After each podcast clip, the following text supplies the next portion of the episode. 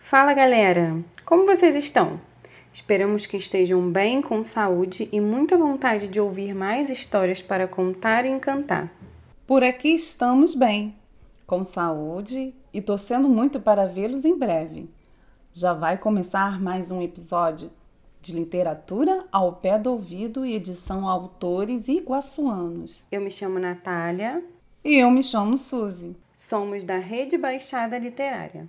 Viemos apresentar o nosso podcast literário Literatura ao Pé do Ouvido, contemplado no edital de fomento à produção online da Lei Aldir Blanc daqui do município de Nova Iguaçu, por meio do Governo Federal, Secretaria Especial da Cultura, Prefeitura da cidade de Nova Iguaçu, Secretaria Municipal de Cultura e FENIG. Tia, hoje tem biblioteca? Literatura ao pé do ouvido. Para esse episódio, teremos a voz de Maria Elisoneide, mediadora de leitura da Biblioteca Comunitária Livro Social. Oi, gente, me chamo Maria Elisoneide, sou articuladora da Biblioteca Comunitária Livro Social Acreditamos na leitura como transformação humana, nossa luta por dias melhores e por uma sociedade mais justa e igualitária se dá através do acesso à leitura e à literatura em nossa cidade, sobretudo no bairro de Vila Nova do Couto. Vou ler o capítulo Coração de Cajamanga, do livro Territórios, escrito por Tiago Querques. Tiago é um escritor iguaçuano, contista e cronista, idealizador do movimento literário Aleatórios. Coração de Cajamanga, Tiago Querques. Em seis anos, você cresceu tanto que não posso mais te chamar de pigmeu, brincava Djalma com Diogo. O menino do outro lado do muro agora tinha um cabelo maior e jogava constantemente o futebol naquele campo careca do Riachão, bairro de Nova Iguaçu. Descalço mesmo. Os pais dele já não controlavam muito e viviam ausentes.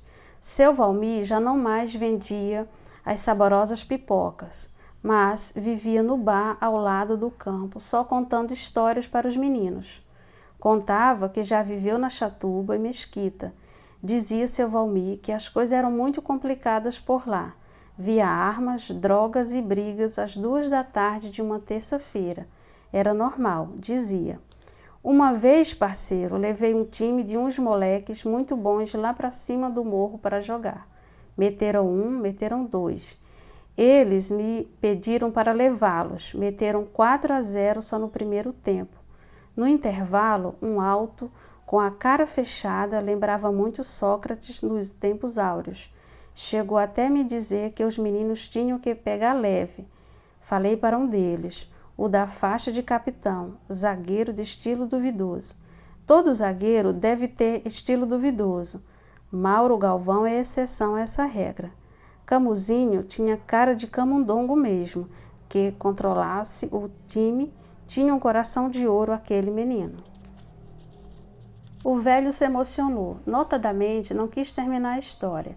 Pegou a bolsa de sempre e entrou na Kombi que os levaria para mais um campeonato. Esse valeria um dinheiro legal.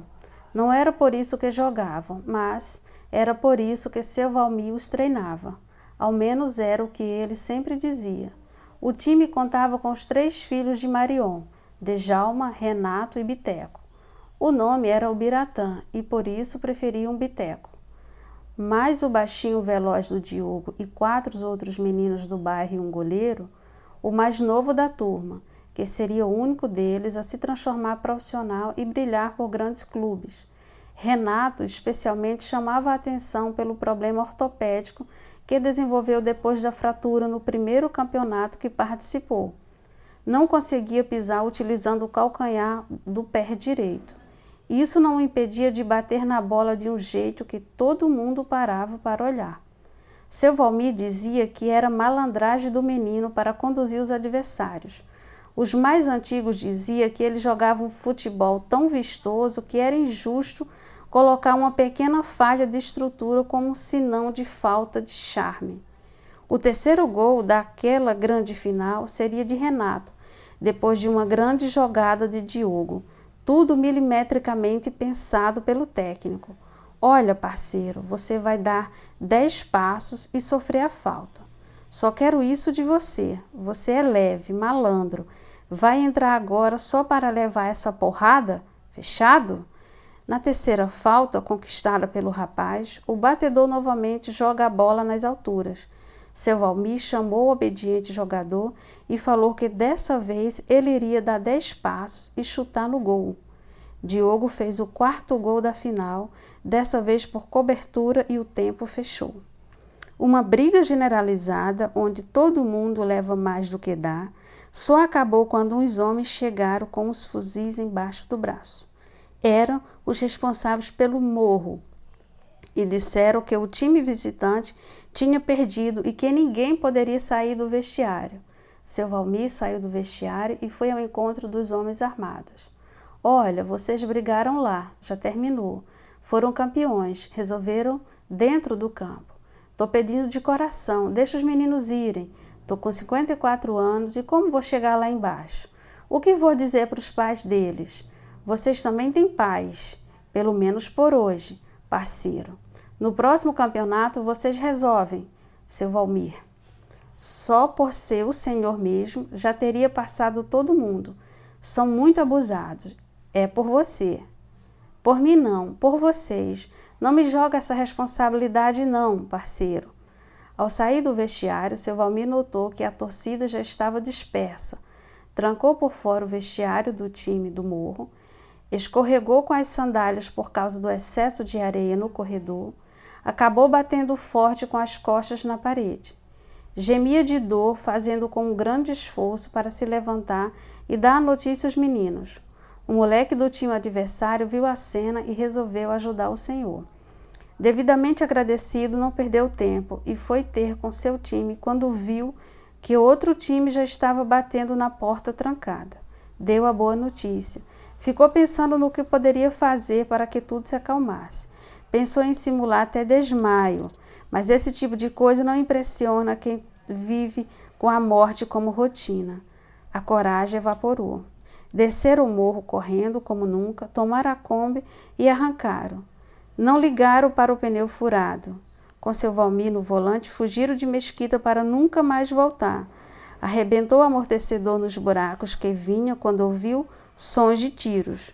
O goleiro do time levou essa história anos depois em uma entrevista para o jornal italiano de maior circulação. Na Chatuba, os responsáveis pelo morro simularam disputa de pênalti e na última cobrança soltaram fogos para comemorar o título do time deles, que perceberam a fuga do time dos meninos do seu Valmir. E aquela história que estava sendo contada, seu Valmir, do Camus, do time que estava ganhando. Ah, parceiro, deixa quieto que meu coração de cajamanga, cheio de gordura, vai explodir. A história de vocês foi muito melhor. Literatura ao pé do ouvido. Curtiu essa história? Então compartilhe para que ela chegue em mais pessoas. Para conhecer outras histórias de diversos autores, Continue nos acompanhando aqui e também nas redes sociais, arroba Baixada Literária no Facebook e Instagram. Afinal, a pandemia pode até nos distanciar, mas o amor pela literatura nos reaproxima. Até a próxima!